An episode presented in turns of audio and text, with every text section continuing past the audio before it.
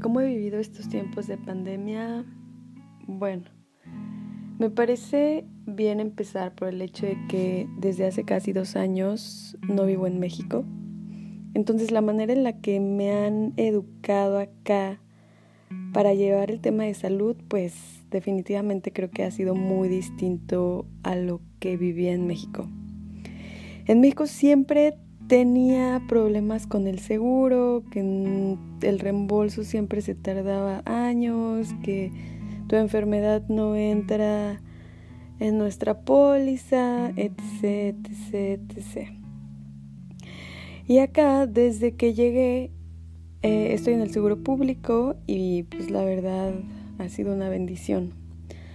O sea, pagas un fee mensual y con ese fee, pues no sé, digamos dos mil pesos, puedes asistir a todos los doctores que necesites. Y pues ese fee te cubre desde una gripita hasta operaciones. No tienes que pagar nada, tal vez un deducible que el hospital te podría cobrar de internet o algo así, pero pues es lo mínimo, tal vez 20 euros y chao. Entonces, me parece que primero es importante entender que el seguro aquí y el seguro en México se comportan de maneras distintas y después de cómo estoy enfrentando la pandemia. Mi primer acercamiento con el tema del coronavirus fue a finales de febrero, que una de mis primas estaba viviendo en Roma mi prima es gringa y estaba haciendo un intercambio, entonces llevaba poquitito allá, llevaba que dos meses y le mandaron una carta de su escuela diciendo que un outbreak iba a pasar y que regresara lo más pronto posible a su casa. Nosotras teníamos muchísimo miedo de que no la dejaran entrar a Estados Unidos, así que nuestra táctica y nuestro plan fue que viniera a Berlín a quedarse unos días conmigo y de acá volar directo a Seattle. Em, en todo este transcurso, obviamente las dos teníamos miedo, siempre fue muchísima incertidumbre de saber si ella se podía contagiar o si me podía contagiar a mí o whatsoever. Perdón, soy súper pocha. y bueno, para no hacerles el cuento largo, eh, se vino una semana acá y acá en Alemania pues los casos no estaban tan elevados como en Italia. En Italia me parece que había alrededor de 30 mil. Acá teníamos 7 mil y nada estaba cerrado. Eh, sí sabíamos y sí estaban las noticias que el virus había llegado a Alemania, pero nadie estaba tomando las precauciones suficientes para enfrentarlo. Así que todos íbamos a trabajar, todos tomábamos el transporte público. La verdad, todos seguimos con nuestras vidas normal. Así que me acuerdo que esa semana, que fue la primera semana de marzo, fui a un, a un antro con mi prima. Eh, el antro se llama Caterblau. Y bueno, pues nos la pasamos ahí hasta no sé, las 7 y una semana después eh, vimos las noticias y había un infectado de coronavirus en el antro. Y el gobierno de Alemania había sacado un comunicado donde decía que todos los que habíamos estado en el Blau ese día podíamos estar infectados también. Eh, obviamente las dos nos panicamos muchísimo. Ella ya estaba en Estados Unidos y pues lo primero fue decirle a nuestras mamás, nuestras mamás como buenas mamás mexicanas nos dieron una regañiza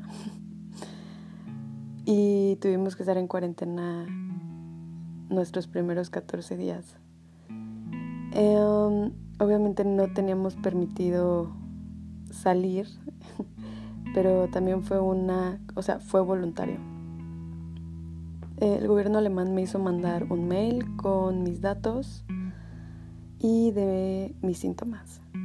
Afortunadamente no tenía nada, pero muchísimas veces pasaba por mi mente que sí estaba contagiada y obviamente todas las posibles situaciones en las que me podría ver afectada si tuviera coronavirus.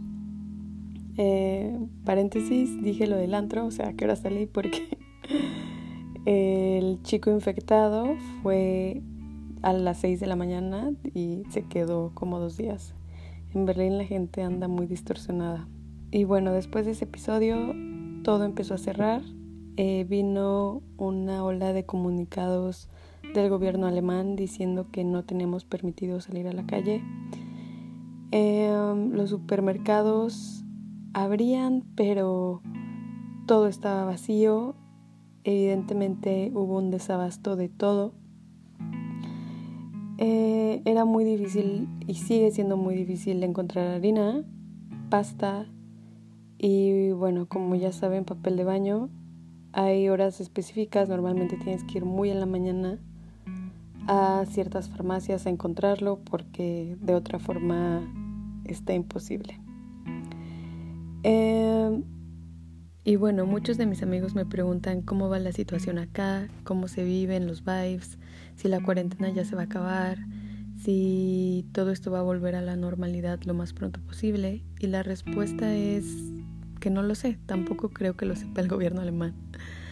Pero lo que sí sé es cómo se ha vivido en los pasados cómo se ha vivido la situación en los pasados meses y puedo decir que los alemanes confían muchísimo en su sistema de salud, en su seguro público, en la educación que le dan a los doctores y a las enfermeras y cómo son remunerados por las horas que trabajan.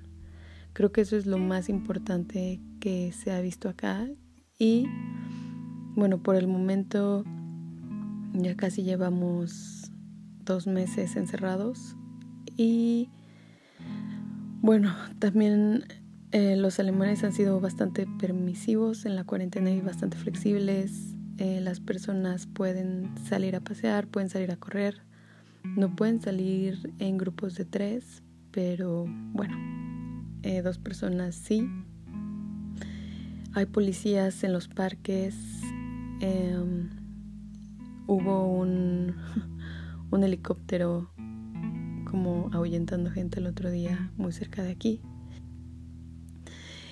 Y pues al final puedo decir que he aprendido demasiadas cosas de este encierro. Al principio los días eran súper, súper largos, llenos de ansiedad, llenos de miedo. Eh, pensé que iba a perder mi trabajo. Actualmente estoy como diseñadora en una startup y aparte estudio una maestría. Y bueno, mi primer outcome de esto fue me van a despedir porque soy estudiante. Y lo segundo fue ya no voy a tener para pagar la escuela. Y bueno, o sea, el mundo se vino abajo las primeras semanas. Pero después me di cuenta de lo bendecida que soy y en lo afortunada que me encuentro en esta situación, porque estoy en un país donde el sistema de salud es bueno y afortunadamente la compañía en la que trabajo no nos despidió, o sea, a los working students.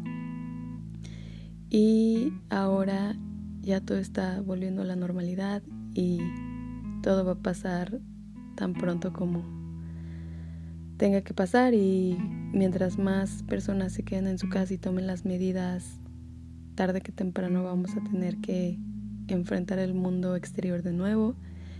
Y me parece que todo se trata de empatía, empatía con los demás, el hecho de ser un equipo, el hecho de saber que te tienes que cuidar a ti y que de verdad cuidarte a ti significa cuidar a los otros y no ser irresponsables porque considero que al no tomarme en serio que había un virus y que estaba a punto de explotar una pandemia, puse en riesgo a muchísimas personas alrededor de mí. Al ir a trabajar, después de haber estado en contacto con una persona infectada, al estar con mi prima, al llevarla de antro, eh, a mi roomie, no sé, demasiados puntos de contagio. Y obviamente lo pienso demasiado y me arrepiento de no haber pensado los demás y de las acciones que esto pudo haber pues provocado.